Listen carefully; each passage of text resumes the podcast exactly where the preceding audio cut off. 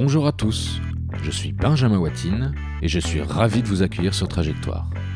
Pour celles et ceux qui ne me connaissent pas, j'ai la chance de rencontrer des hommes et des femmes inspirants et l'envie m'a pris de créer ce podcast. Pourquoi? Eh bien tout simplement pour vous faire profiter comme moi de leurs histoires, leurs conseils ou quelques-unes de leurs anecdotes. Trajectoire, c'est donc une série de rencontres avec des hommes et des femmes qui entreprennent, chacun à leur manière, avec succès. Et je vous propose de partager ensemble leur parcours, un mardi sur deux, dès 6h du matin. Pour ce quatrième épisode, eh j'ai le plaisir d'échanger avec Josiane Dodon-Vincent. Josiane fait partie de ces trop rares femmes, entrepreneurs et maintenant business angel, que j'ai eu l'occasion de croiser depuis que j'évolue dans le secteur de l'investissement au capital de jeunes entreprises innovantes. Après un parcours dans le monde de la cosmétique, notamment chez L'Oréal, Josiane décide de se lancer dans l'aventure entrepreneuriale. Après une première expérience, qui n'aura pas été une grande réussite financière, mais plutôt un succès d'estime, Josiane rebondit très très vite et lance une seconde société qu'elle revendra brillamment au juste prix, dira-t-elle, une dizaine d'années plus tard. Dans cet épisode, nous parlerons de son parcours jusqu'à devenir business angel, de l'entreprise et du rebond jusqu'à la cession de son entreprise, mais pas seulement.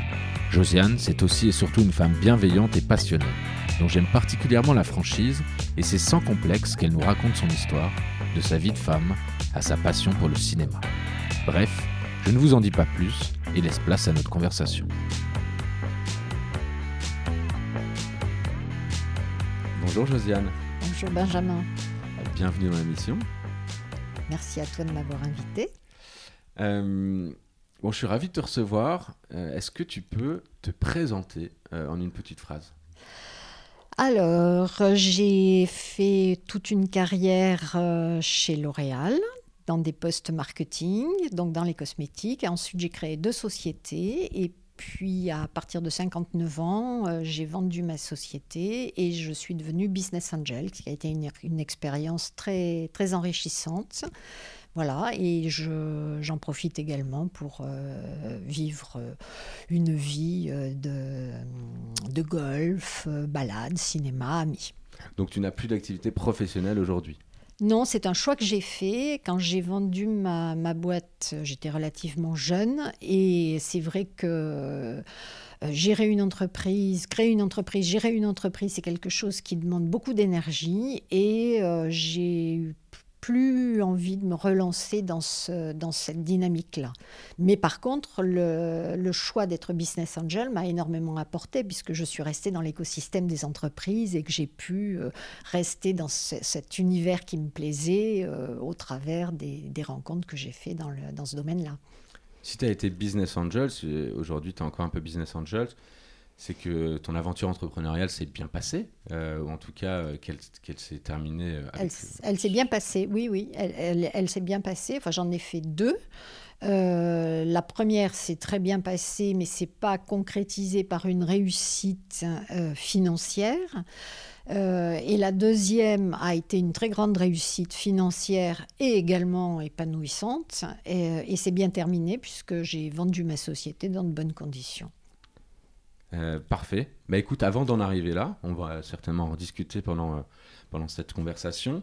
Euh, J'aime bien demander à mes invités d'où ils viennent, où est-ce que tu es né, est-ce que est-ce que tu es issu d'une famille d'entrepreneurs, puisque j'ai une entrepreneuse face à moi. Est-ce que tu peux un petit peu me raconter bah, d'où tu viens, Josiane? Alors moi j'ai eu une vie, j'ai eu une vie et une enfance un petit peu particulière qui avait pas grand-chose à voir avec l'entrepreneuriat. Mon père était euh, ingénieur, travaillait dans les travaux publics, donc on a euh, beaucoup déménagé. Et ce qui a caractérisé mon enfance, c'est euh, la multiplication d'expériences, à vrai dire, parce que quand on change tous les deux ans d'endroit, il faut sans arrêt se refaire des Copains. nouveaux, nouveaux copains. Donc ça, ça, ça formate le caractère d'une façon différente. Euh, et euh, ça donne une assez grande euh, force personnelle et une assez grande liberté parce que, parce que justement on se, on se, on s'encroute pas dans, dans des habitudes, on est sans arrêt en train de, de, recommencer quelque chose. Justement, ça doit pas être une situation évidente quand tu es enfant. Et en même temps, j'ai quelques amis ou alors des connaissances de connaissances, parce que je n'ai pas d'amis fils d'ambassadeurs, mais ce que je veux dire, qui oui, ça rejoint un peu les ambassadeurs qu'on côtoie. D'ailleurs, moi j'ai vécu en Indonésie, effectivement, euh, c'est la même dynamique. Euh. Ça apporte un peu une ouverture d'esprit. On est toujours euh, trimballé à droite à gauche pour suivre les parents, mais quelque part, bah, on a l'habitude de rencontrer plein de personnes. Alors c'est vrai que moi, ça m'a, j'ai eu quelques moments où ça m'a, ça a été difficile parce que, par exemple, moi je n'avais pas de meilleur ami. Tout le monde a une meilleure amie. Et moi, euh, dans mon enfance et mon adolescence, je n'ai jamais eu de meilleure amie, puisque moi j'étais toujours la deuxième meilleure amie de, quelqu'un, parce que j'arrivais après en pièces rapportées. Donc c'est vrai qu'à une période de ma vie, j'en ai un peu souffert, mais je trouve que c'est un inconvénient relativement mineur par rapport à tout ce que ça a pu m'apporter. Je me rends compte maintenant que ça, ça m'a énormément apporté, toutes ces expériences différentes, et notamment le fait de vivre euh, à l'étranger. Moi, à 10 ans, j'ai vécu deux ans en Indonésie, et c'est vrai que ça me... c'est une expérience extraordinaire pour un enfant. Est-ce que tu avais, euh, à cette époque, peut-être déjà, euh, est-ce que tu avais des hobbies, des passions, euh, tu pratiquais un sport en particulier euh, Parce que justement, le fait d'être emballé à droite à gauche, peut-être que tu devais te retrouver dans d'autres activités, je ne sais pas. Bah, quand, quand, on est parti en Indonésie, notamment, on avait accès à beaucoup de sports physiques. Donc, je faisais beaucoup de, de tennis, de volley. Donc, c'est l'opportunité. Non, moi, mon activité favorite depuis toujours, depuis toute petite, c'était la lecture. D'accord. Moi, dès que je trouvais mais n'importe quoi, euh, tout ce qui traînait, euh, une revue, euh, nous deux, un, bouquin de Kant, je lisais. D'accord. Et la bande dessinée? Bande dessinée aussi, bien sûr, bien sûr. Tout. D'accord. Tout ce qui se lit. Ok. Et l'école L'école, à l'époque, tu te trimballais partout, mais est-ce que tu étais bonne élève? Eh bien oui, j'étais excellente. Parce que, alors, je ne sais pas s'il y a un rapport. non, non, j'étais excellente. Je, sais qu'un jour, je suis revenue en pleurant de l'école. On avait eu les résultats et je pleurais en disant Ah, j'ai pas bien réussi. Et en fait, on me dit Mais peut-être, euh, pourquoi? Tu as été combien? Eh bien, je suis première ex aequo. Et le ah, fait d'être ex aequo, pour moi, c'était une catastrophe.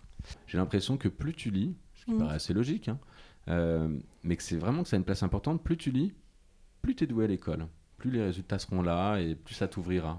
Tu es d'accord avec cette approche Oui, alors, alors euh, je, ne dirais pas comme ça, parce que moi, il se trouve que j'ai un mari qui lit pas énormément, qui n'a pas une grande, euh, un grand tropisme pour la lecture, mais qui a un gros logiciel au niveau du cerveau qui est, qui est bien, bien perfusé.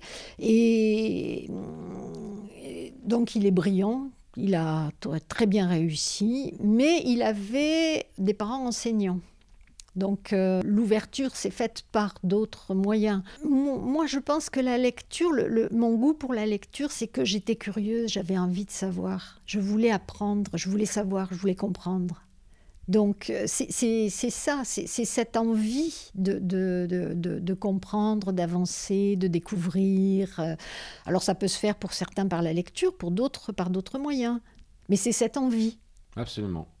Et on va voir que c'est euh, donc la curiosité, un des traits de ta personnalité qui fait que tu es devenu entrepreneur.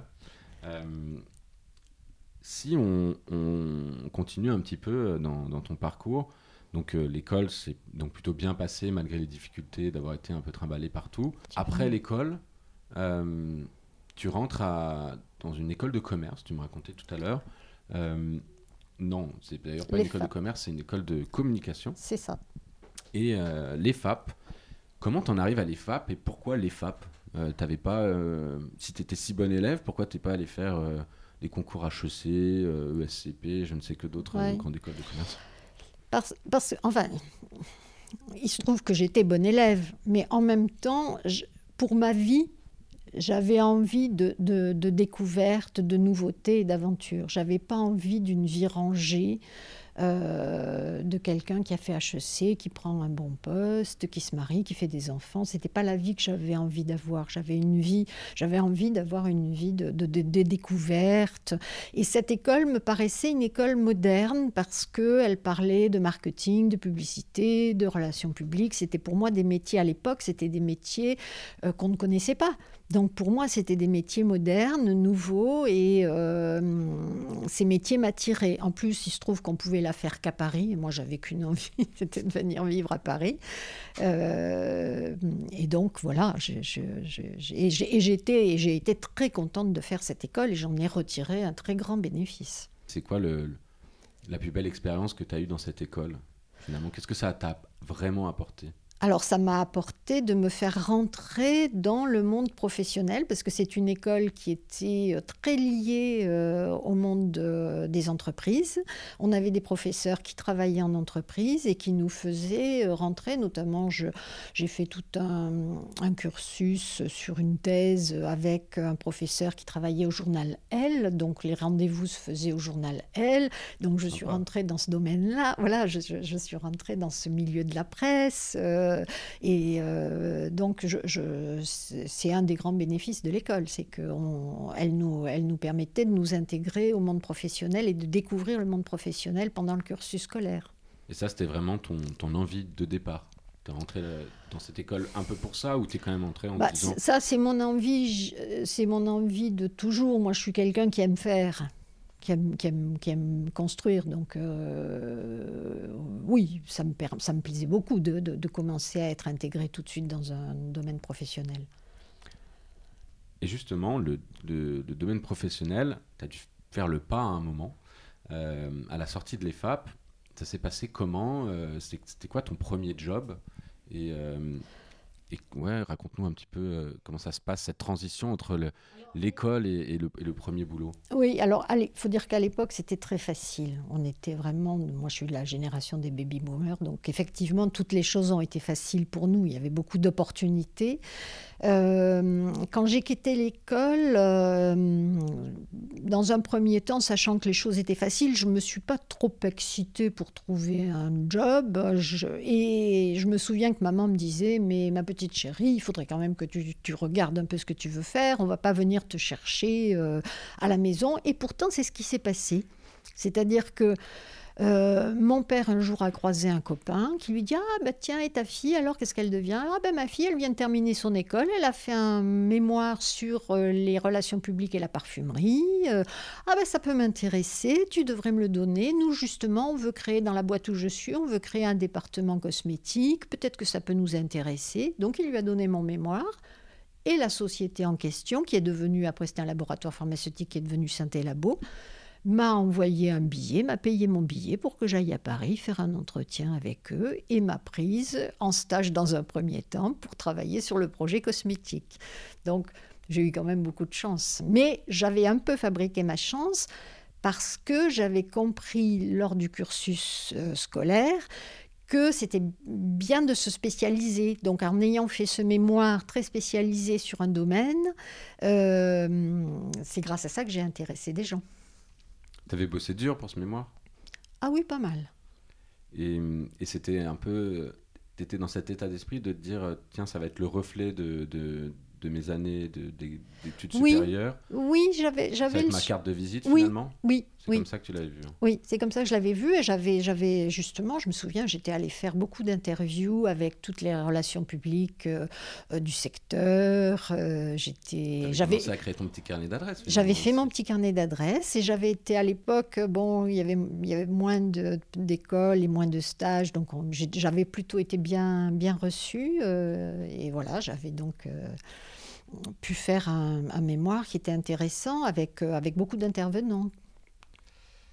Alors, tu rentres euh, dans cette, dans cette c'était à l'époque, c'était une petite boîte. Quand tu dis c'est devenu Santé. Euh, c'est devenu Santé Labo, ça s'appelait les laboratoires d'os. À l'époque, ils ont fusionné avec un autre laboratoire et c'est devenu Santé Labo. Et, entre-temps, euh, après que moi je, sois dans cette boîte, entre-temps, ça, ça a été racheté par L'Oréal. D'accord. Donc finalement, toi, tu rentres en tant que stagiaire dans cette jeune entreprise. exact. C'était quand, quand, même déjà une belle PME, j'ai l'impression. Euh, et puis, euh, bah, du fait de, Alors, le projet cosmétique, c'est pas fait. Ah, mais ils m'ont demandé de rester dans la boîte. Ils m'avaient apprécié, ils m'ont proposé un poste. Donc j'ai fait du marketing dans le médicament. Marketing dans le médicament. Ouais, c'est quelque passionnant. Chose qui... Ouais, mais à la base, c'est quelque chose qui t'attirait ou tu t'es retrouvé tout. là euh, Voilà, Pas du tout. vraiment Non, non, non, non, non, mais, non, mais ça m'a plu, ça m'a plu également, ça m'a, ça m'a intéressé. Il y avait, il y avait, il y a, il y a- il y a des, il y a des choses assez passionnantes quand même. Et, mais bon, c'est vrai que quand le, le labo a été racheté par L'Oréal, euh, tout de suite j'ai saisi l'opportunité, j'ai demandé à, euh, la possibilité de faire un switch. Voilà. Et je suis partie, et donc ça, ça, ça a été, ça s'est réalisé, et je suis partie chez Vichy. Et alors, L'Oréal, euh, c'était déjà l'enseigne dans laquelle tu voulais travailler. Tu avais une attirance particulière. Pourquoi tu as fait le switch? Pourquoi tu as demandé ce switch? Parce que je voulais revenir aux cosmétiques.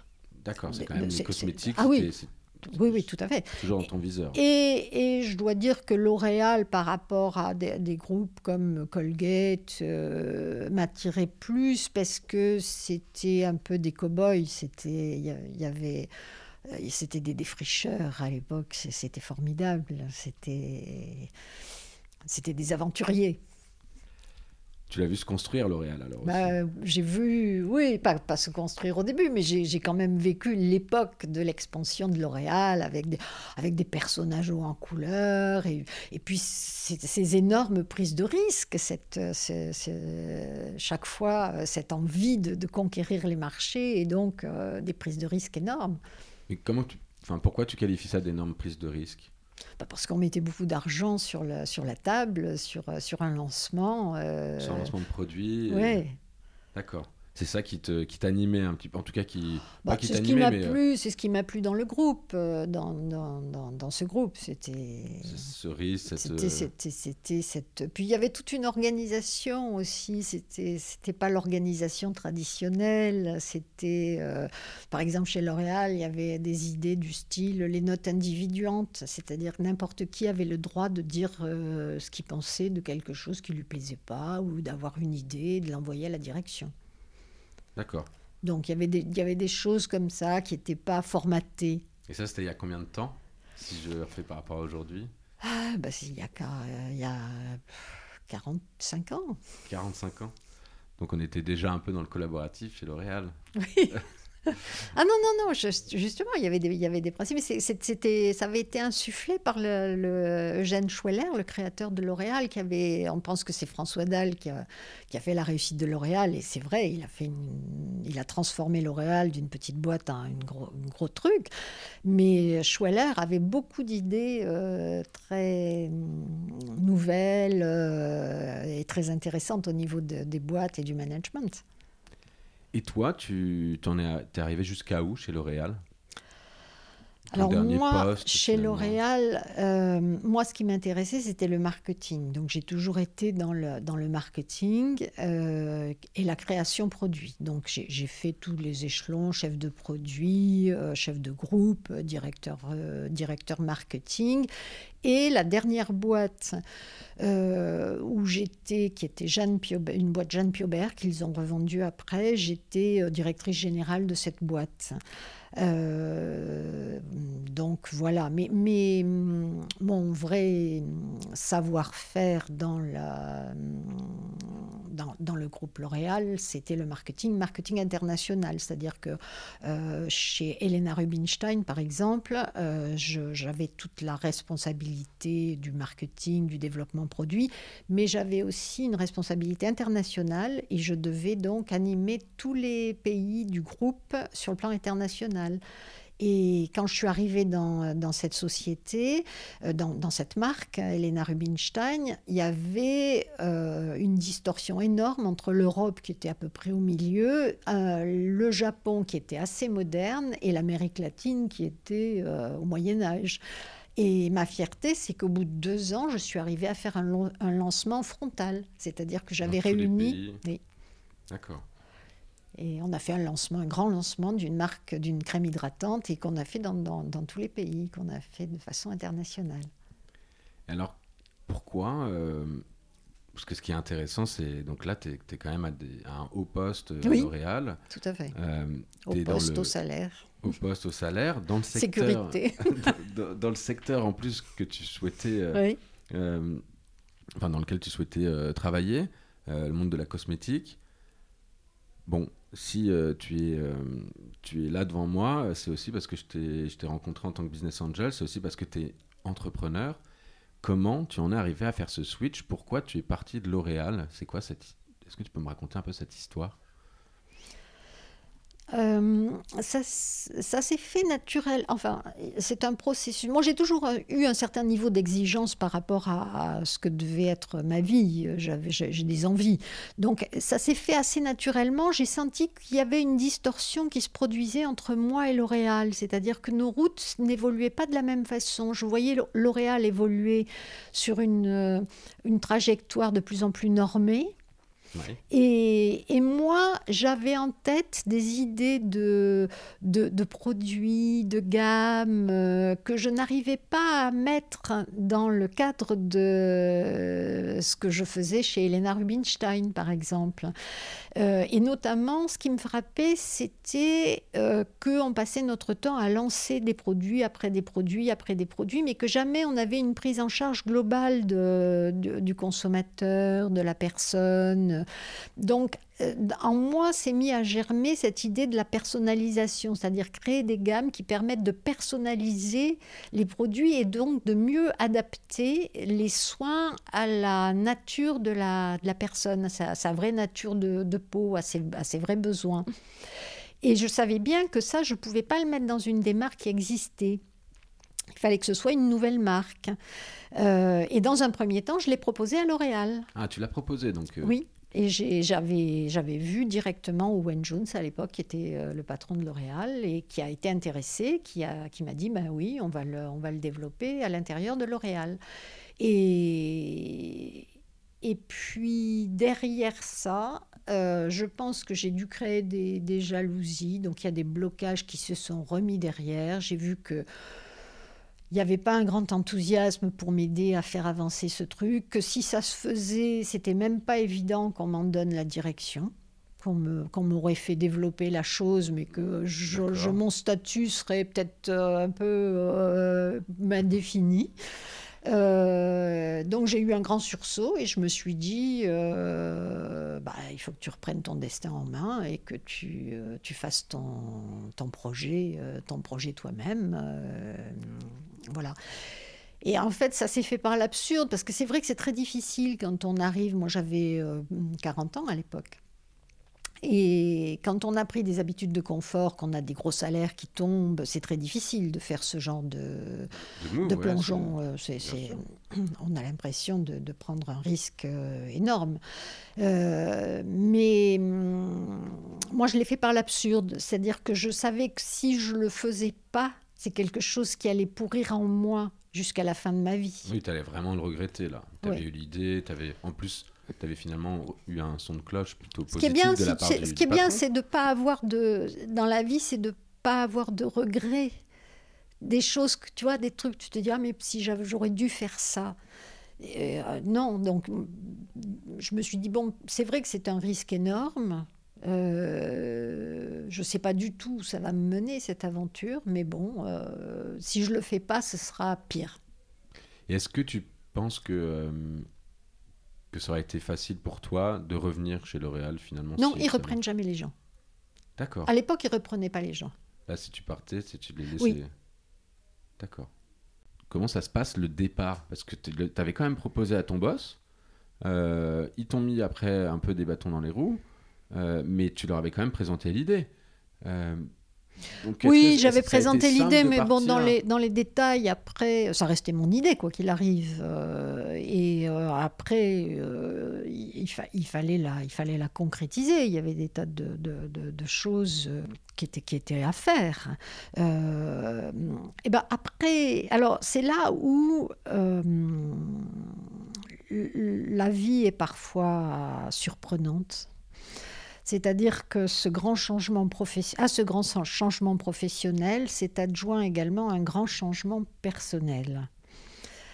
Et parce que les choses ont été liées. C'est parce que pour arriver à faire euh, ce mouvement, il fallait que je construise un business plan. Et chez L'Oréal, euh, tu fais des budgets, mais tu fais pas de business plan, puisque tu es censé avoir notamment, tu te poses jamais le problème du financement, par exemple, chez L'Oréal, puisque les sous, euh, ils sont là. Donc, euh, c'est des questions qu'on se pose jamais. Alors que quand tu lances une boîte, tu es obligé de réfléchir aux ressources. Ah c'est la, même, la même la clé. or, tout ça, moi, je le maîtrisais pas. Et c'est là que je me suis dit que j'allais faire signe à l'homme de ma vie, qui était quelqu'un que j'avais rencontré euh, bah, chez DOS, justement, euh, qui avait été mon directeur du marketing. Euh, ça avait été le coup de foudre immédiat. on avait eu une petite aventure, mais il était marié, il m'avait dit qu'il quitterait pas sa femme, ce qui fait qu'après nos chemins euh, se sont séparés. On se voyait de temps en temps euh, au travers d'amis communs, mais voilà, on avait euh, refait notre vie chacun de notre côté. Et là, je savais que lui pouvait m'aider parce que c'est vraiment le profil businessman qui sait faire des, business plans et qui, avait lui-même créé des affaires puisqu'il a créé la chaîne Mercure, la chaîne d'hôtel Mercure. Donc, je savais qu'il il était capable de m'aider à faire ça. Donc, je, je lui ai fait signe pour qu'on construise mon business plan. Donc on a, on a beaucoup travaillé ensemble, il m'a énormément aidé. Et une fois que j'ai eu construit mon business plan, je suis allée voir des euh, investisseurs ou business angels. Alors j'avais fait plusieurs choses. J'étais allée voir des banques, euh, des banques d'affaires. Euh, j'étais allée voir et, et, par relation, on m'avait mis en contact avec un certain nombre de gens hmm, qui étaient à l'époque on n'appelait pas business angel à l'époque, mais c'était la même chose. C'était des gens qui avaient fait un peu d'argent et qui voulaient investir dans des nouvelles aventures. Et donc, j'avais rencontré à l'époque euh, des banques, dont une banque qui me suivait, et que avec qui j'aurais pu faire mon projet. Euh, et Totalement, c'est-à-dire en prêt oui. Non, en, equity. Il, à l'époque, il y avait des banques d'affaires. C'était la banque d'affaires du Crédit Agricole. Ils étaient prêts à suivre le projet. Mais par contre, ce qui m'avait un peu effrayé, c'est que je sentais que le reporting allait être énorme. C'est-à-dire que j'allais les avoir sur le dos sans arrêt. Sur, euh, euh, Et donc, non, mais je me sentais j'ai eu peur que ce soit lourd. Dès le départ, tu voulais pas. Voilà, donc, euh, et comme parallèlement, j'avais un business angel qui me suivait, euh, qui se trouve être Reynolds Gégère, qui a depuis racheté l'Occitane et fait une très belle réussite de l'Occitane, euh, j'ai préféré cette solution. Donc je, je suis partie, j'ai donné ma démission de L'Oréal et je suis partie en m'associant avec euh, ce Reynolds Gégère pour créer ma marque qui s'appelait Octet. Et dans le même temps, au moment où je donnais ma démission, ça s'est passé le lendemain de ma démission pratiquement, nous avons renoué une love story avec l'homme de ma vie. Excellent. Donc, j'ai donc eu les deux bouleversements totaux de ma vie privée et de ma vie professionnelle. Et ça, c'est quand exactement? Parce que ça, tu, remontes à... C'était en 4 de mai. Je, je, je, je, suis mauvaise sur les dates, mais c'était à peu près à l'époque de la guerre du Golfe, c'était 91. Parce que quand j'ai lancé ma boîte octet, justement, je l'ai lancée euh, juste avant la guerre du Golfe. Et donc, ça, c'est vrai que ce n'était pas des conditions idéales. Pas optimales, oui. Mais euh, cette love story, euh, finalement, euh, monsieur était, libre maintenant Ou c'est parce que vous avez travaillé d'arrache-pied sur le business plan que... Non, il, était, il vivait avec quelqu'un. Il était, en fait, il avait, entre-temps, il avait quitté sa femme. et il était avec quelqu'un, mais il ne s'était pas remarié. Donc... Moi, je, moi je, je, personnellement, je n'ai fait aucun, aucune avance, aucun premier pas, parce que je respectais sa vie. J'imaginais qu'il avait une vie construite et qu'il était heureux. Mais, mais manifestement, c'était pas tout à fait ça. Et euh, c'est lui qui a donc fait le premier pas. Euh, et toi, tu étais libre? Pour mon grand bonheur. Et moi, j'étais libre. D'accord. Euh, donc, vous vous retrouvez, c'est lancement de boîte et, euh, et, lancement de, on va dire, de, nouvelles, couple, nouvelle, aventure. Euh. c'est, ça doit être exaltant. Bah, c'est intense, c'est intense. Mais c'est sûr que j'ai un peu l'impression que ma boîte en a souffert quand même. Parce que j'ai, la, ma priorité, c'était quand même de réussir cette, cette vie personnelle. J'avais le sentiment, comme on, on s'était déjà croisés et ratés, et là, je voulais réussir ça. Et, et c'est clair que j'ai peut-être été moins hum, hargneuse, moins pugnace sur, le, hum, sur, euh, sur ma boîte, sur la boîte. Et notamment, j'ai laissé peut-être un peu trop mon actionnaire. Euh, intervenir dans un certain nombre de choses. J'ai manqué peut-être de, hum, comme, comme j'avais une vie personnelle euh, très, très dense et épanouie, j'ai peut-être moins euh, été ferme sur, euh, sur, les décisions, les orientations. Sur les, sur les orientations. J'ai laissé les choses se dévoyer un peu à certains moments. Je ne sais pas si ça aurait mieux marché si j'étais restée ferme sur mes positions. Hein. Ah ça, on ne peut pas... Mais, mais donc ça, c'est vraiment intéressant. finalement, tu, tu, tu, nous, tu, nous, partages le fait que bah, c'est pas facile de coupler euh, une belle histoire, euh, une belle histoire d'amour, euh, sa, vie privée, vie privée et vie professionnelle. Là, tu étais en train de lancer une nouvelle boîte. tu m'expliquais tout à l'heure que, que cette boîte-là, d'ailleurs, n'a pas été bah, d'un grand succès financier commercial. ou commercial. Gros, gros succès d'estime, parce qu'effectivement, ce thème de la personnalisation a intéressé euh, les journalistes. J'ai eu énormément de, papiers magnifiques dans la presse. Euh, ça a intéressé les distributeurs du monde entier. Donc très vite, on a été distribué euh, en Asie, aux États-Unis. Qu'est-ce qui marchait pas? C'est le modèle économique le... Non, j'ai fait une erreur, mais le marketing, comme quoi le marketing, c'est parfois euh, il y a des surprises. Euh, j'ai cru j'ai fait une erreur sur cette personnalisation, c'est-à-dire que j'ai cru que les gens avaient des choses à exprimer. Mais en définitive, le nombre de gens qui ont envie d'exprimer leur personnalité et leur individualité est assez faible. En fait, la plupart des gens préfèrent consommer du standard. Ou la même chose que ça. La chose facile, euh, voilà. Et en fait, moi, comme je suis quelqu'un qui a une, certaine individualité, qui, je, je, je, pensais que tout le monde était comme moi, avait envie d'exprimer sa personnalité, sa différence. Mais en fait, dans les faits, les gens préfèrent consommer les choses prémâchées en définitive. c'était un peu visionnaire parce qu'aujourd'hui, j'ai l'impression que c'est quand même la grande, grande tendance. Alors ça revient, mais parce qu'aujourd'hui, moi, à l'époque, euh, on n'avait bien entendu pas Internet. Euh, donc je devais passer par des boutiques, je devais passer par une distribution classique. Eh donc le côté très visionnaire que j'avais eu, c'était de, de, faire, de revenir à une distribution par boutique. C'est-à-dire que par rapport à L'Oréal qui était distribué dans des parfumeries, moi je créais des petites unités, des boutiques. Des corners. Des, corners en magasin ou des ah, boutiques, ou des, ou des boutiques en propre. Et, c'est d'ailleurs sur cette idée-là que l'Occitane a fait son succès, s'est développé. Mais, donc j'étais très en avance sur cette idée que les boutiques allaient revenir, ces petites boutiques de marque allaient revenir.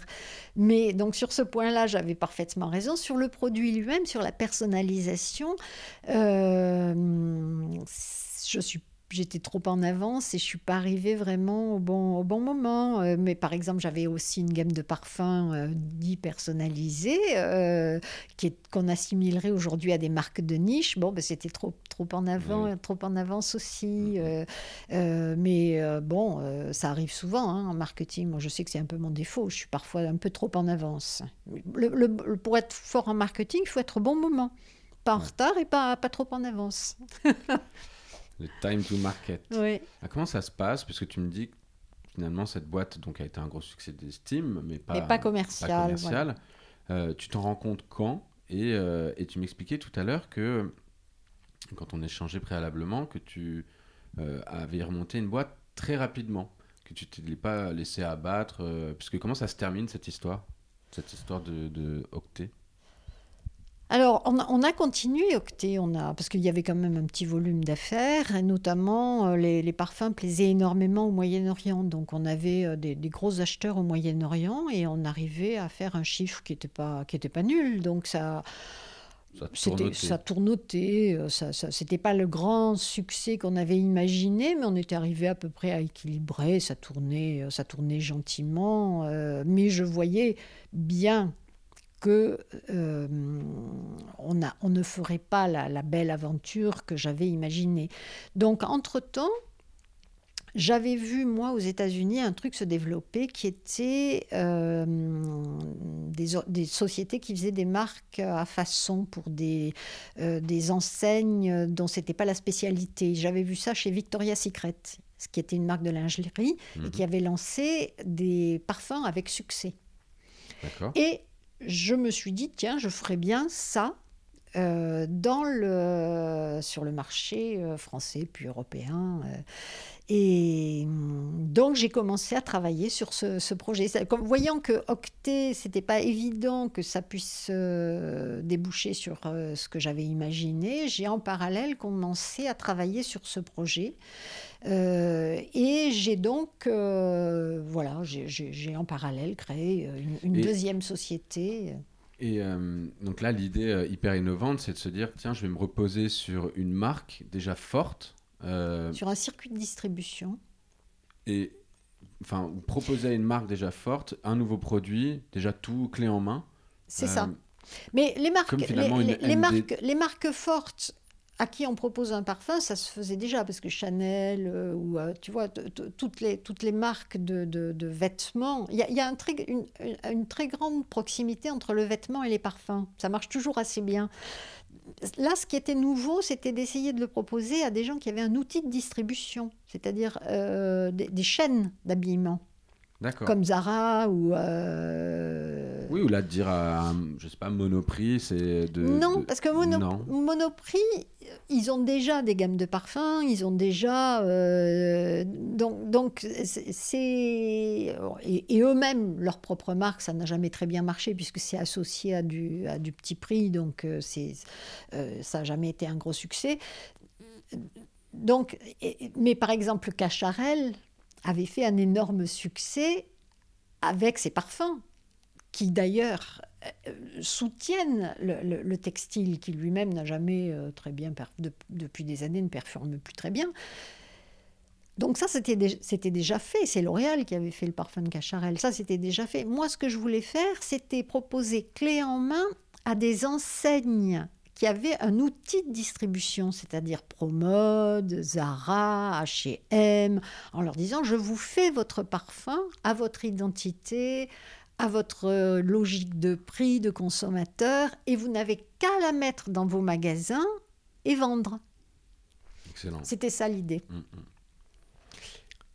Et pour le coup, cette idée, euh, alors cette idée, bien développée. Cette idée, elle s'est. Alors j'ai eu, c'est là que j'ai. Il faut aussi de temps en temps pour réussir à avoir de la chance. Donc j'ai eu de, en, travaillant sur l'idée avec un parfumeur, par ce parfumeur, il m'a proposé un premier client qui était le groupe Etam avec la marque 1, 2, 3, où j'ai fait les parfums 1, 2, 3. Donc j'ai fait un beau projet qui a bien fonctionné, pas vraiment du mieux possible. Et puis dans la foulée, j'ai voulu aller plus loin avec d'autres clients. Donc là, j'ai pris euh, mon téléphone, mon carnet d'adresses et j'ai commencé à appeler un certain nombre de marques. Et c'est là que le coup de chance a été au rendez-vous parce qu'il se trouve que c'était devenu très à la mode dans toutes ces enseignes d'essayer d'optimiser leur réseau. Ils se posaient tous des questions en se disant on a un gros réseau, qui est une grosse valeur, qui nous coûte cher. Comment on pourrait euh, mettre des produits additionnels aux vêtements qui nous amènent un chiffre d'affaires supplémentaire sans rien changer Là, tu leur apporté vraiment une solution euh, nouvelle de revenus. Alors, ils se posaient des questions sur euh, ben, la, papeterie, par exemple. Ils essayaient d'implanter des rayons papeterie. Et notamment, un des rayons qu'ils regardaient, c'était les, parfums, les cosmétiques. Donc, je suis tombée au bon moment. Mm, mm. Et y a un moment, par relation, j'ai eu un contact chez Pimkin, une marque de, qui était à l'époque positionner sur les, sur les punaises, sur les, sur les gamines. Et je dois dire que euh, je leur ai fait, donc j'ai pu euh, rentrer en contact avec eux et je leur ai fait une proposition qui collait très très bien à leur, euh, à leur clientèle, à leur, à leur cible et qui a super fonctionné. Ça a démarré très vite, très fort et voilà. Finalement, ça devient une société de quelle taille cette société Enfin, tout fonctionne bien. ça faisait deux, ça, quand je l'ai revendu, ça faisait 2 millions d'euros. 2 millions de chiffre d'affaires? Oui. Et, ça représentait une équipe de combien de personnes, de combien de collaborateurs? C'était finalement pas des grosses équipes? Non, c'était une petite équipe. Moi, j'ai toujours voulu garder. Ça, après c'est des choix d'entrepreneur. Hein. Euh, moi, personnellement, j'ai j'ai toujours voulu être souple et euh, agile. Donc, euh, j'ai préféré externaliser tout ce que je pouvais externaliser Notamment, il y avait toute une partie légale, par exemple. J'aurais pu prendre quelqu'un pour gérer cette partie, mais j'ai préféré la, gérer à l'extérieur. Donc, je, préférais payer des, gens. Donc, on avait une équipe de six personnes à peu près. D'accord. Et, cette entreprise, tu l'as cédée déjà C'est une aventure qui a duré combien de temps? Euh, Dix ans, à peu près. Cette, deuxième entreprise, une dizaine d'années? Oui. Euh, donc des beaux succès qui. Ah oui, très, très, belle, très, très, belle, très belle profitabilité. Euh, non, non, vraiment une très belle aventure. Euh, un jour, tu te dis, j'en ai marre, j'ai envie de vendre, ou au contraire, tu te dis en tant qu'entrepreneur, c'est le bon moment, il faudrait vendre. Comment ça se passe? Pourquoi tu te, tu te sépares de cette deuxième entreprise qui a l'air d'être ton gagne-pain et d'être une belle aventure? Alors, c'est une entreprise, c'était une belle entreprise qui me faisait bien gagner ma vie, mais je n'avais pas construit de marque. Je travaillais pour les autres. Donc, c'est une entreprise qui était fragile. Quand on fait ce genre d'activité, euh, on n'est jamais à l'abri du client qui arrête et donc et avec le chiffre d'affaires qui disparaît immédiatement. Tu étais trop euh, dépendant d'un. On est toujours dépendant de quelqu'un, parce qu'on est toujours dépendant d'un client ou d'un distributeur. Donc, de toute façon, le métier parfait où le chiffre d'affaires est assuré n'existe pas. Mais on est toujours dépendant de quelqu'un. Mais là, mais parfois, quand on a construit une marque, bah, si on perd un distributeur, on peut espérer en retrouver un autre, trouver un autre circuit parce qu'on a créé une valeur. Alors que là, moi, je créais la valeur pour les autres. Je leur faisais leurs produits, euh, clé en main, je faisais tout le marketing, mais c'était leurs produits. Si à un moment, ils décidaient pour X raison qu'ils voulaient plus de parfum dans leur réseau, euh, c'était leur décision euh, et je ne pouvais rien y faire. Et moi, mon chiffre s'écroulait. Donc je sentais une certaine fragilité de la boîte. Et il aurait fallu, je, sentais que je n'avais pas la bonne taille. Pour devenir, pour, que ce soit solide, il aurait fallu que je multiplie les marques de façon à ce que euh, la perte d'une marque me pénalise moins. Mhm. Donc, donc j'ai tenté de faire un, peu de démarche commerciale, de, de, déploiement de chiffres, euh, et je me suis rendu compte que j'étais quand même à la croisée des chemins et que c'était peut-être la bonne période pour penser à euh, céder la boîte, parce que moi j'approchais de la soixantaine, j'avais 59 ans, j'avais un mari plus âgé que moi avec qui je voulais profiter de la vie, donc euh, je me suis dit, bah, voilà, c'est sans doute le, bon moment, de, d'essayer de, céder. Donc là, tu, donc là, tu te dis c'est le bon moment, et comme beaucoup d'entrepreneurs, euh, peut-être qui nous écoutent, on se demande souvent comment on cède, comment on sort de sa boîte. Euh, toi, tu t'y prends comment? Alors moi, je me suis dit, euh, tu es une femme de marketing. Tu as toujours été une femme de marketing. Si tu sais pas vendre ta boîte, c'est que tu n'es pas une bonne marketing. Donc, j'ai appliqué à la session de ma boîte les règles du marketing.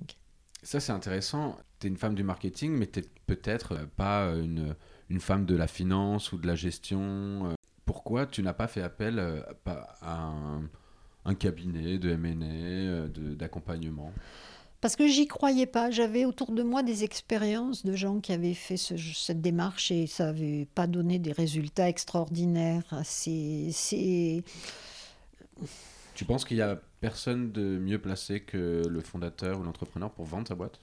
Je suis pas sûre. En tout état de cause, je voulais commencer par là. J'aurais pu, dans un deuxième temps, faire appel à, d'autres personnes si j'y étais pas arrivée. Mais, mais, dans un premier temps, je me suis, je me suis dit que euh, voilà, j'allais, j'allais essayer moi-même. Puis c'était une boîte très particulière aussi. C'est, euh, elle, est très, elle était très atypique. Faire, faire des produits en marque blanche, des cosmétiques en marque blanche, c'est pas. Donc, le champ d'exploration de repreneurs potentiels, il est, restreint.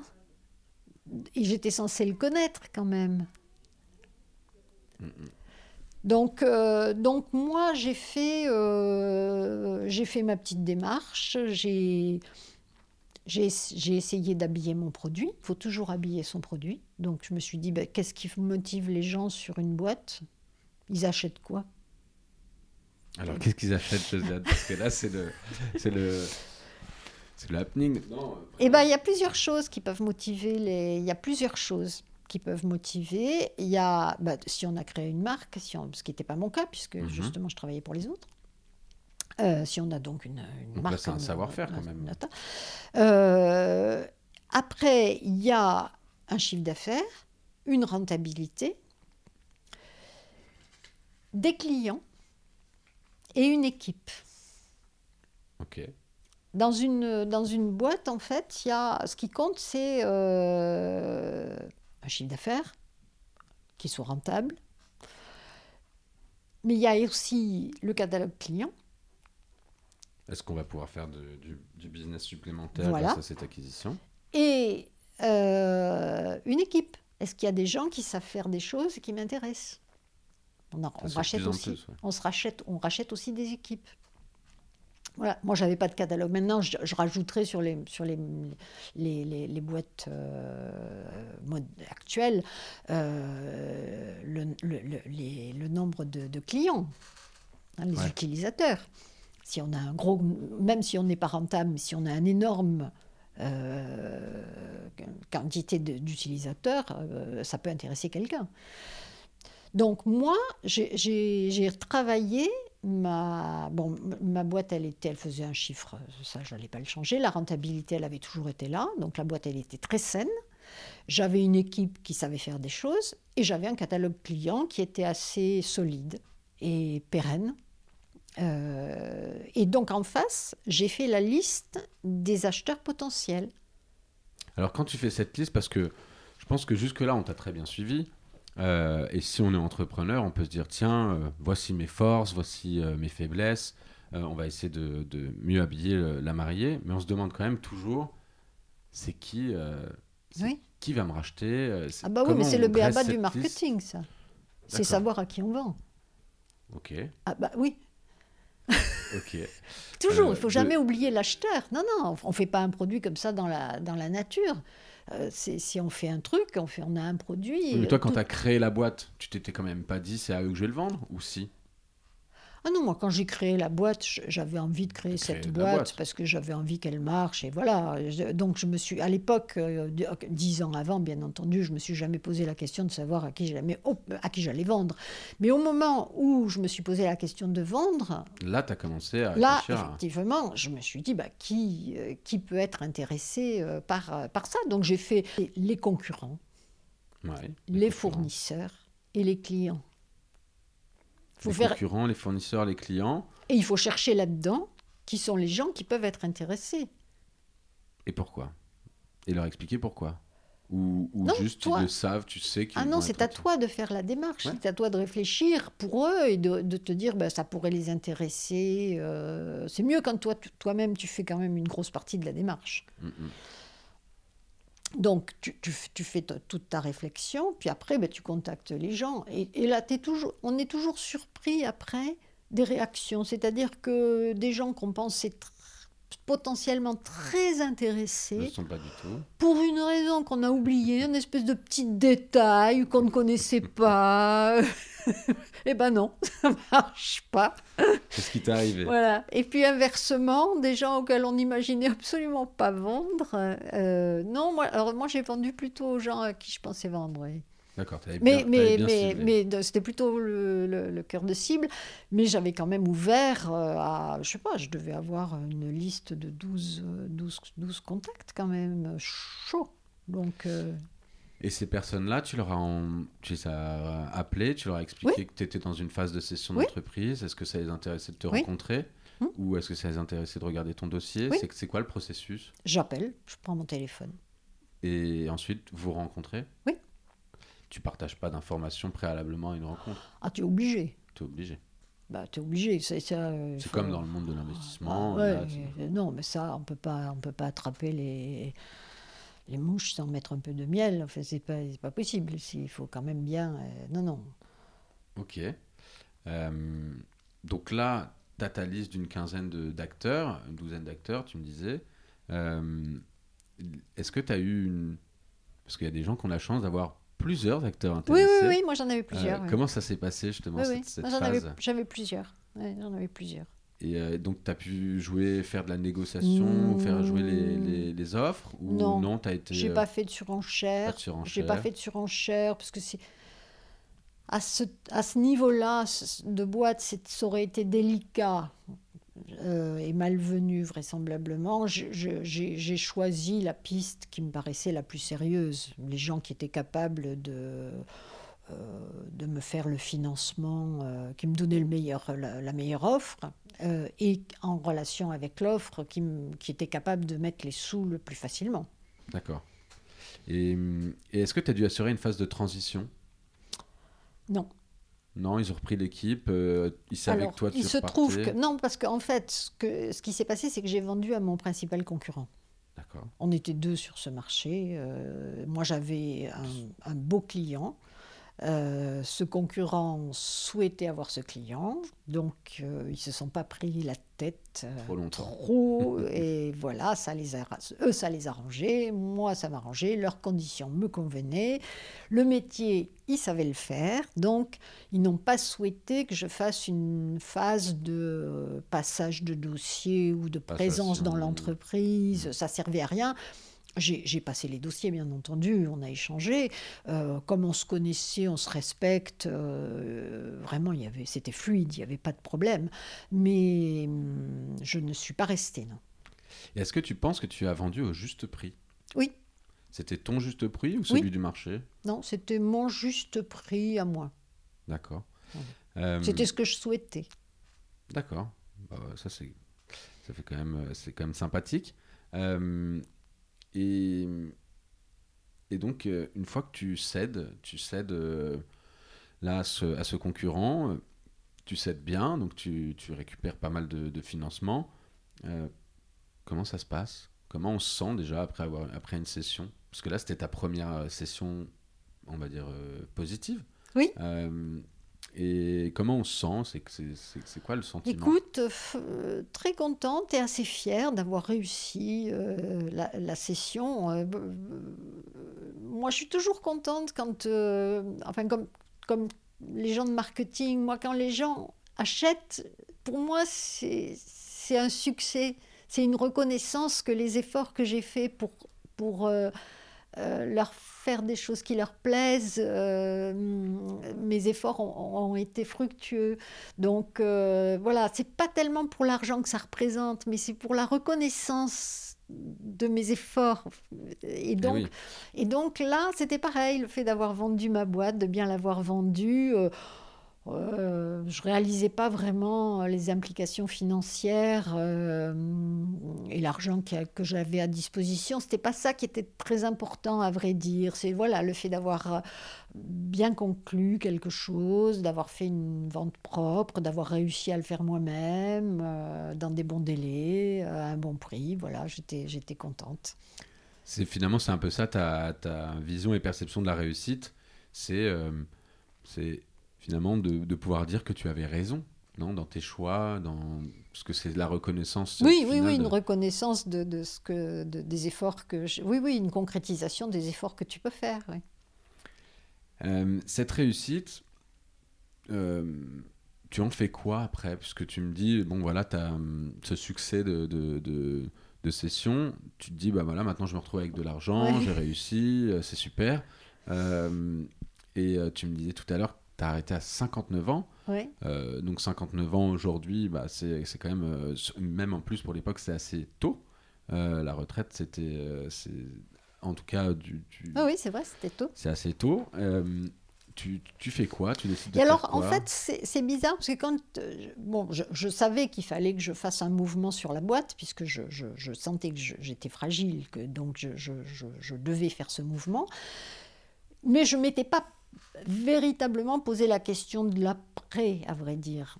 Et une fois que j'ai eu vendu, tout le monde autour de moi me disait Ah non, mais toi, tu es beaucoup trop active, euh, tu peux pas rester sans rien faire, tu vas recréer quelque chose.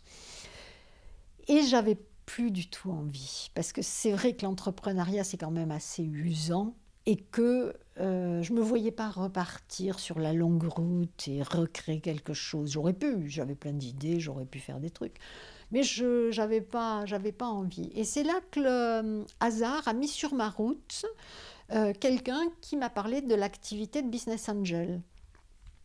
Et le hasard fait bien les choses. Le hasard a bien fait les choses, absolument. Et c'était quelque chose qui commençait en France. C'était tout à fait naissant.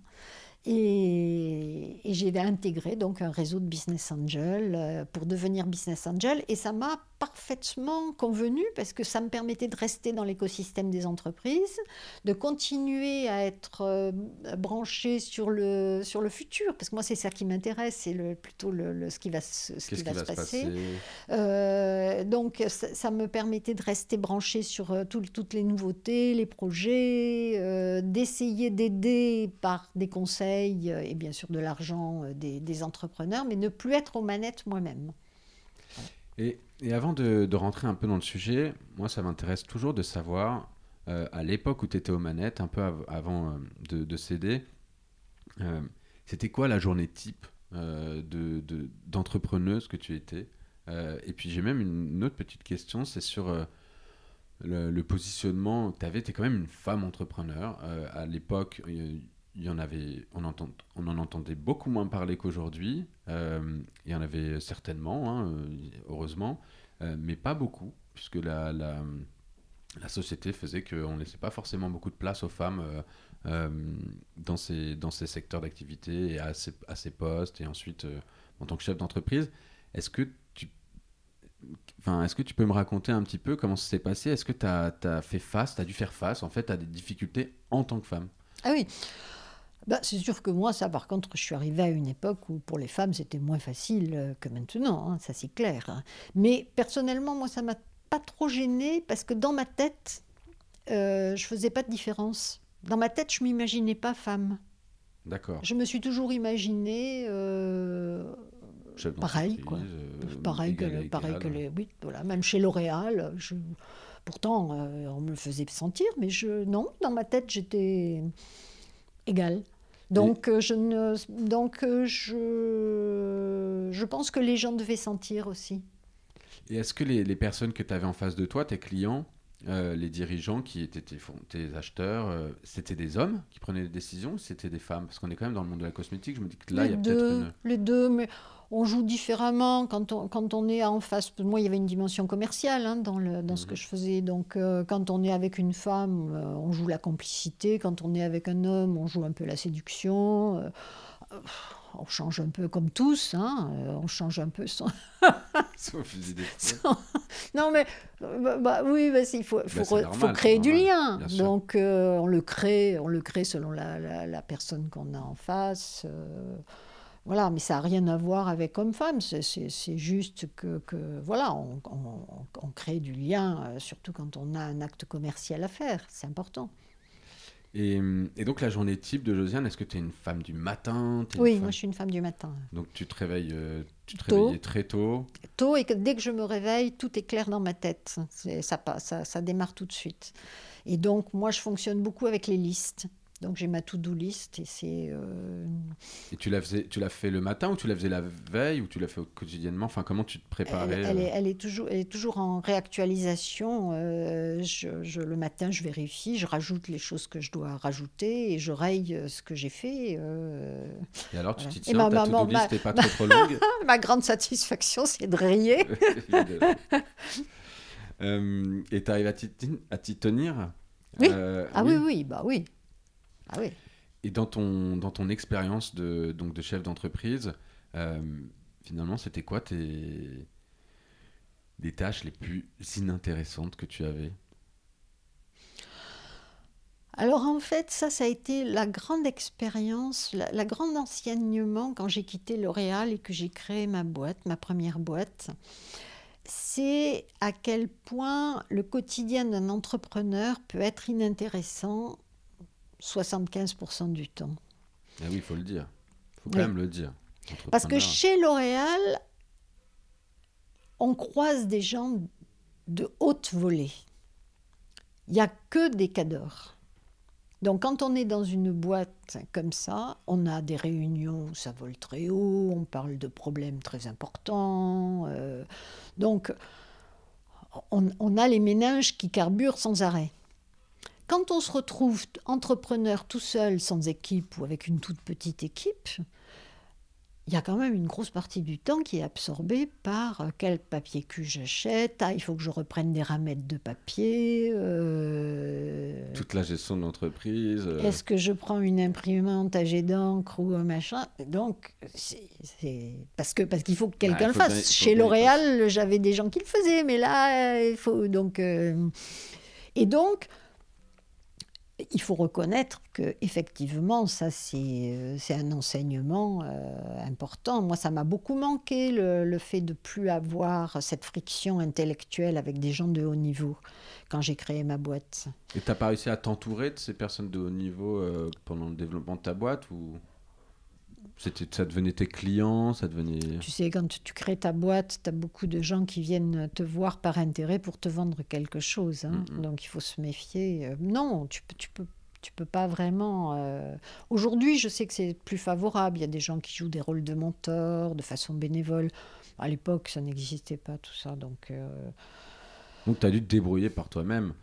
Non, j'avais mon associé, euh, je, non, j'avais des gens avec qui dialoguer, mais je veux dire que mon quotidien a changé au niveau de, de, de, la stimulation intellectuelle. mais mais j'en ai pas souffert, je l'ai constaté ça m'a manqué.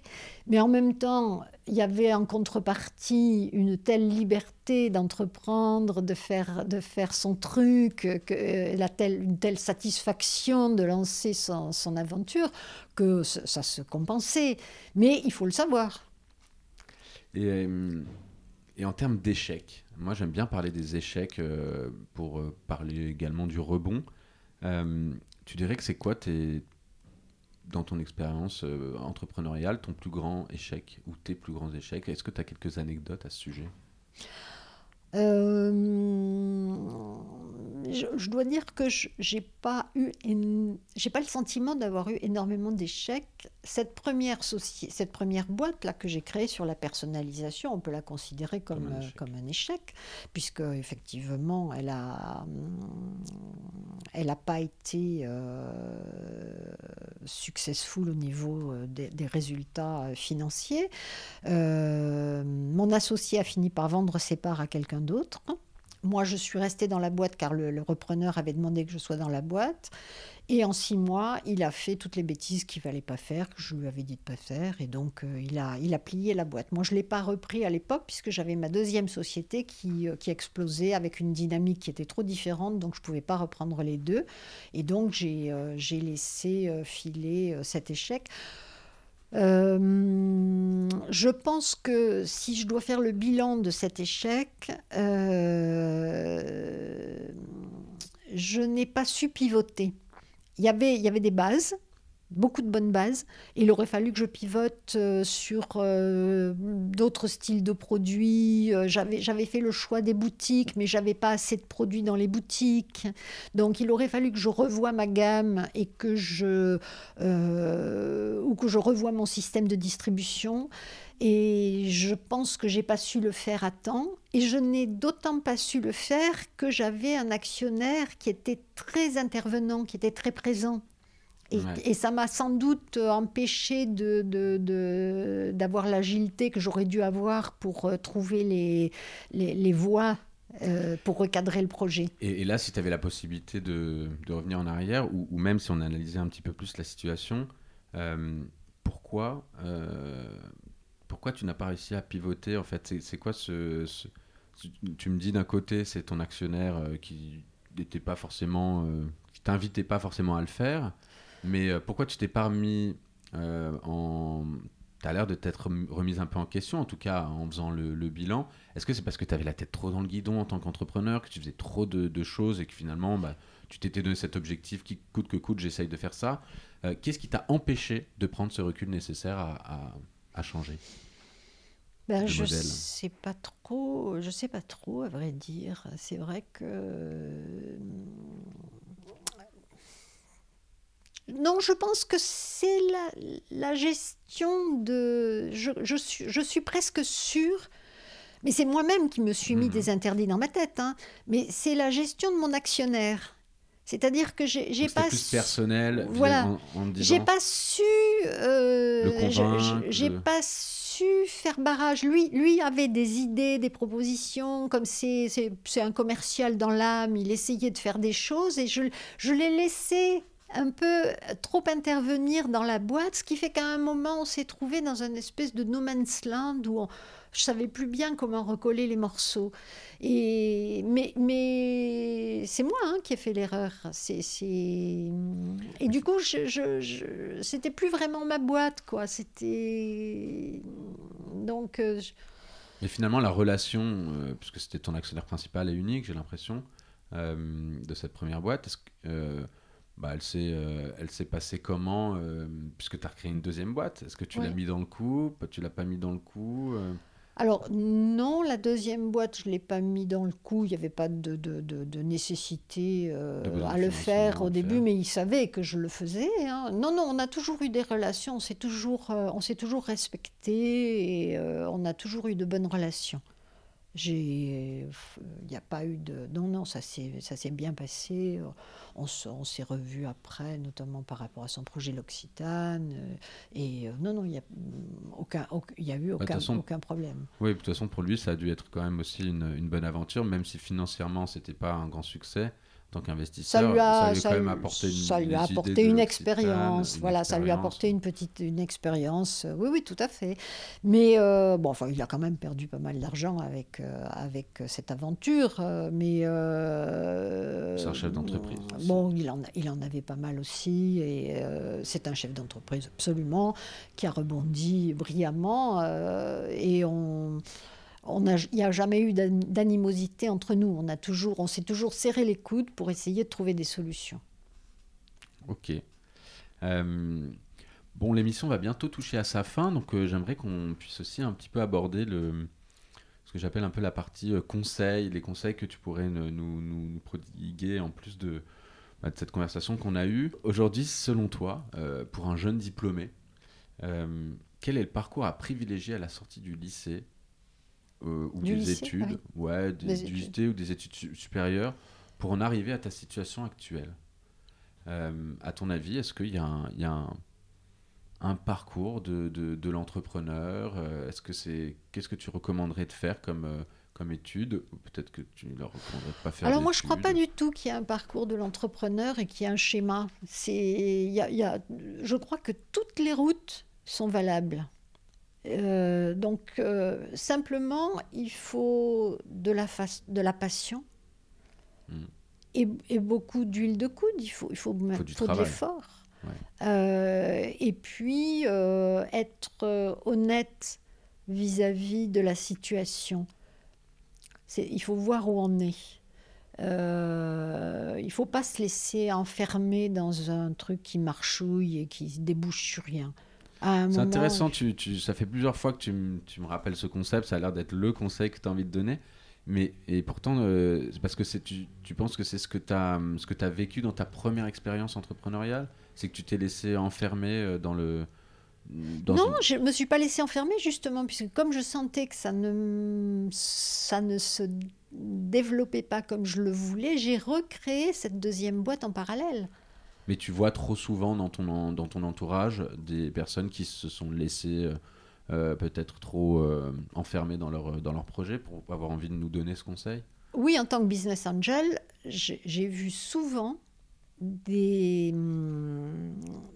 Alors il y a des très belles réussites, bien entendu, mais il y a aussi très souvent des gens qui restent euh, des années sur un projet qui ne décolle pas vraiment euh, et qui n'ont pas le, la vision soit de pivoter, c'est d'analyser quelles sont les forces euh, de la boîte qui permettraient de pivoter, de trouver le pivot, ou alors d'arrêter de recommencer autre chose. Mais, mais toi, en tant qu'investisseur, euh, et qui a investi dans plein de startups, hein, je ne sais pas combien de startups dans oh, lesquelles tu as investi. 20 ou 30. Euh, tu, tu, bon, tu sais que c'est le jeu quand tu investis dans une startup que tu peux perdre tout ton argent et que tu peux réussir, mais j'imagine, toi, tu souhaites à ces entrepreneurs qui, euh, qui voient que ça peut ne pas fonctionner ou qui t'ont montré que tu as tout essayé, tu leur recommandes d'arrêter plutôt que d'essayer de continuer alors qu'il y a ton argent dans la boîte? Ah bah oui. Ah non, mais ça n'a rien à voir. Ça n'a rien à voir. C'est le jeu du capitalisme, ça. On croit à un projet, on accompagne quelqu'un, on met de l'argent. Si à un moment, pour X raison, on voit que ça marche pas, on va pas continuer une boîte qui marchouille, qui marche pas, qui, qui ne va nulle part, juste pour faire, pour pas faire de peine à ses actionnaires. C'est ridicule. On peut pas faire ça. Euh, bah, je pense qu'il y a pas mal d'actionnaires qui doivent mettre une pression importante euh, ou indirectement, euh, il y a beaucoup d'entrepreneurs qui se mettent une pression, ce que je pense est très bien hein, personnellement parce qu'il y a aussi beaucoup d'entrepreneurs qui en profitent un peu trop. Mais, mais il y a beaucoup d'entrepreneurs qui, qui, doivent se, se mettre une pression incroyable, surtout sont, quand ils ne sont pas du secteur ou pas issus de, de familles relativement enfin, aisées, etc., qui, qui se disent oh là là, euh, j'ai envie de, rendre à mes actionnaires ce qu'ils m'ont apporté. Ah non, mais ça c'est clair. Moi, ma première expérience avec mon actionnaire, euh, c'est clair qu'on culpabilise énormément quand on sent qu'on a que ça, que ça ne marche pas comme on le veut et que euh, on fait perdre de l'argent à son actionnaire. C'est bien sûr qu'on culpabilise, mais est-ce que c'est pour, est-ce que c'est une raison pour continuer? Non, oui, très, très clairement. et en plus, tu as rebondi très vite là-dessus, mais, mais tu culpabilises. Euh, bah oui, ah bah ça clair. Bah oui, mais ça, euh, ça fait partie. J'ai envie de dire, c'est un peu normal. le choix des entrepreneurs. Euh, justement, ces entrepreneurs, aujourd'hui, je suis un jeune entrepreneur et je veux me lancer dans le secteur de la cosmétique. J'ai quand même vachement intérêt à aller voir Josiane. parce qu'il y a quand même une belle expérience. Tu as, investi justement en tant qu'actionnaire, business angels dans des sociétés liées au monde de la cosmétique. Est-ce eh que ben ça t'a réussi? Eh ben non. Eh bien non, justement, parce que j'en ai regardé, j'ai regardé plusieurs. Il n'y en a pas eu beaucoup, hein, il n'y a pas eu énormément de, projets. Mais j'ai regardé, euh, je dirais, euh, une petite dizaine de projets. Et je n'ai jamais pu euh, investir parce que quand on connaît très bien un domaine, on voit tous les défauts. Donc, en fait, je. je, je ouais, mais c'est ce qui te permet d'avoir, d'être hyper précise et peut-être de n'investir que dans des bons projets ou, euh, ou des projets qui vont réussir puisque tu maîtrises parfaitement. Non, mais il y a deux écoles. Bah, j'en ai pas trouvé en tout cas dans les cosmétiques. Et, et, justement, tu l'as fait pourquoi? Tu l'as fait. Euh, oui, tu fais partie de cette école qui plutôt a investi dans des dossiers dont tu ne maîtrisais pas personnellement parfaitement le secteur. Ah, moi, c'est ce qui m'a plu. C'est ce que j'ai adoré j'ai adoré découvrir des trucs. À un moment, je regardais un projet sur des satellites géostationnaires, euh, un truc euh, qui est très loin de, mon expérience personnelle. J'ai adoré. C'est pour ça que tu le fais, en fait. Aujourd'hui, vraiment, ah, j'aime bien poser cette plu. question au C'est ce qui m'a beaucoup plu, moi, c'est, de découvrir euh, des variétés de, de, sujets, de business, de personnalités très différentes. Mais qu'est-ce qui t'anime euh, en tant qu'investisseur? Je pose souvent cette question à, des investisseurs euh, sur la plateforme SoiFund.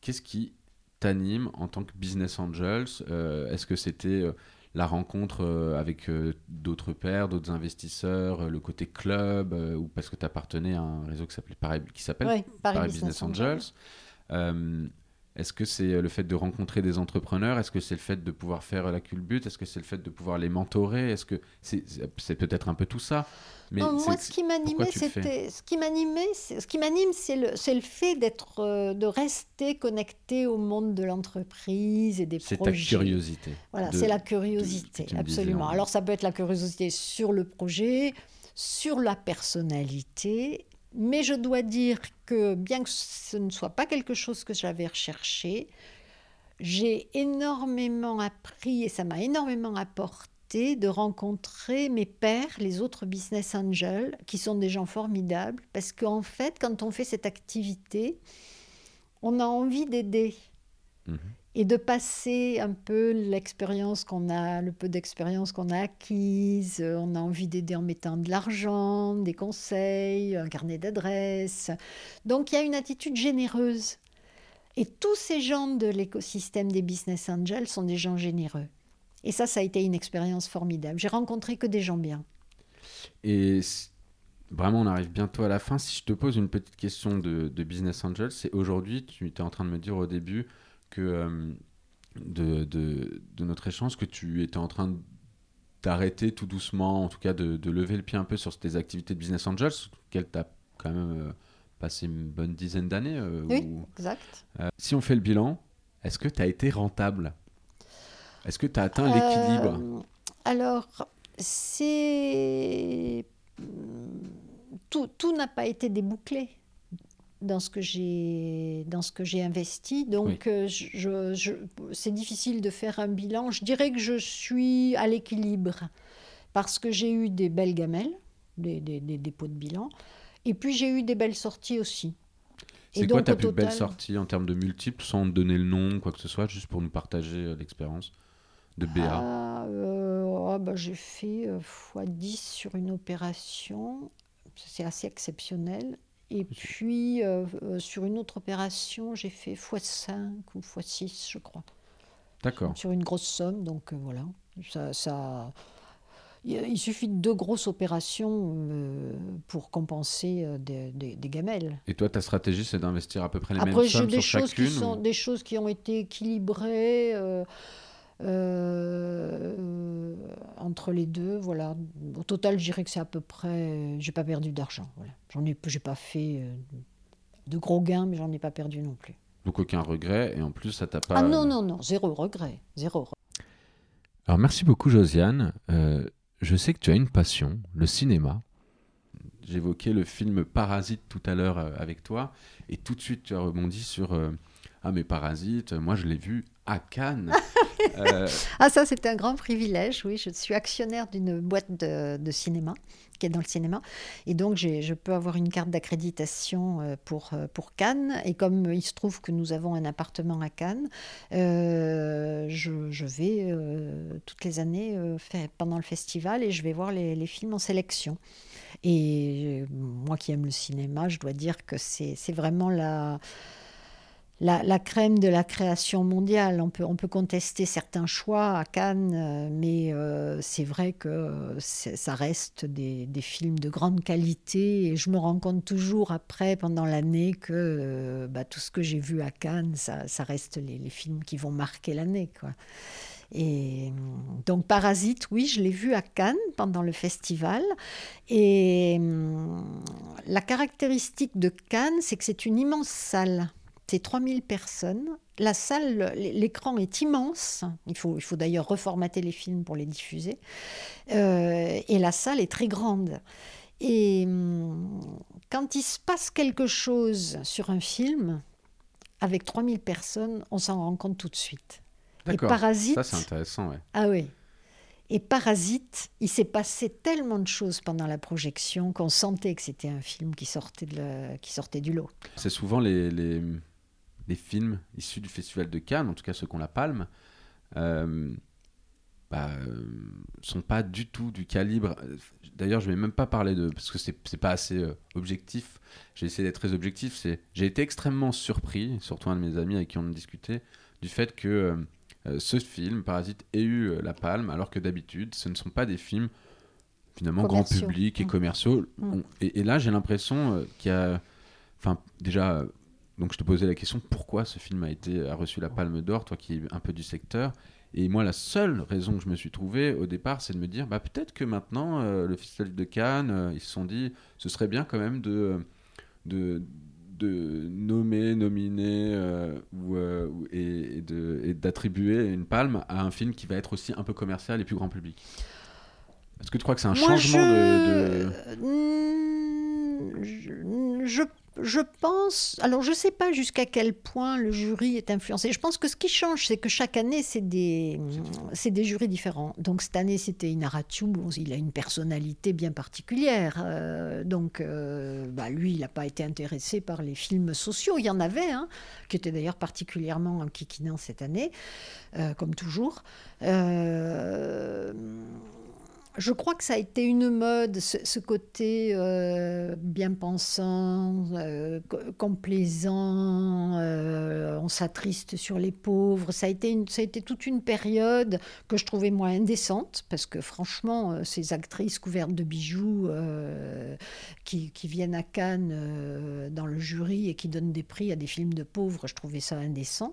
Et je suis contente, ça fait deux ans, puisque l'année d'avant c'était pareil, c'était un, un film d'un japonais qui s'appelait Une affaire de famille, euh, qui était pas du tout euh, un film en kikinant, qui était, moi je trouve un film un peu assez commercial aussi. Euh, et je trouve qu'effectivement, ça fait deux ans que le, festival revient vers la reconnaissance d'une œuvre cinématographique. En fait, c'est ça qui est important, c'est de, couronner un exercice cinématographique. Et là, c'est vrai que Parasite, c'est un film virtuose pour, pour, plein de, pour plein de raisons. Il est d'une très grande richesse, euh, avec, une, euh, avec un thème qui est pour moi euh, tout à fait d'actualité. Donc, C'est clair que la... Mais surtout, il y, a, il y, a, une grande virtuosité de réalisation tout au long, tout au long du film. C'est vraiment un film qu'on vous recommande, Josiane et moi, en tous les cas. Est-ce que tu as une bonne adresse ou une bonne Ouais, une bonne adresse à me, à me refiler. J'aime bien demander euh, pour aller au resto, bah pour aller voir une pièce, j'en sais rien. Petite, adresse. petite adresse à côté de chez moi. Dans un... C'est un hôtel qui a ouvert euh, dans le 16e, à côté de la Muette, qui s'appelle le Brac. Et ils ont deux restaurants qui sont très sympas, de, de euh, en bas d'inspiration méditerranéenne, cuisine de la Méditerranée. Et au premier étage, ils ont ouvert un, un petit restaurant avec avec euh, une terrasse très sympathique et des euh, dim sum, produits asiatiques. Euh, c'est vraiment très bien. Eh bien, merci beaucoup, Josiane. merci beaucoup pour, bah, pour ta patience, pour ta confiance, pour cet échange. Et j'espère à très bientôt. À bientôt, Benjamin.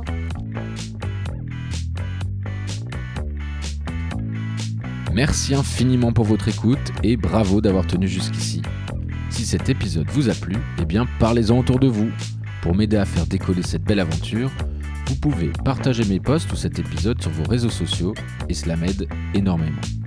Si vous le souhaitez, vous pouvez également mettre un commentaire d'encouragement ainsi qu'une note 5 étoiles sur iTunes. Cela prend moins de 2 minutes et c'est très important pour la diffusion de ce podcast. Pour ceux qui écouteraient cet épisode par le biais d'autres plateformes, eh vous pouvez me faire parvenir vos messages euh, par mail sur benjamin@trajectoire avec un s.io ainsi que sur l'ensemble des réseaux sociaux. Mon pseudo est Bewatin. Encore merci pour votre soutien et je vous donne rendez-vous dans 15 jours pour un nouvel épisode de Trajectoire.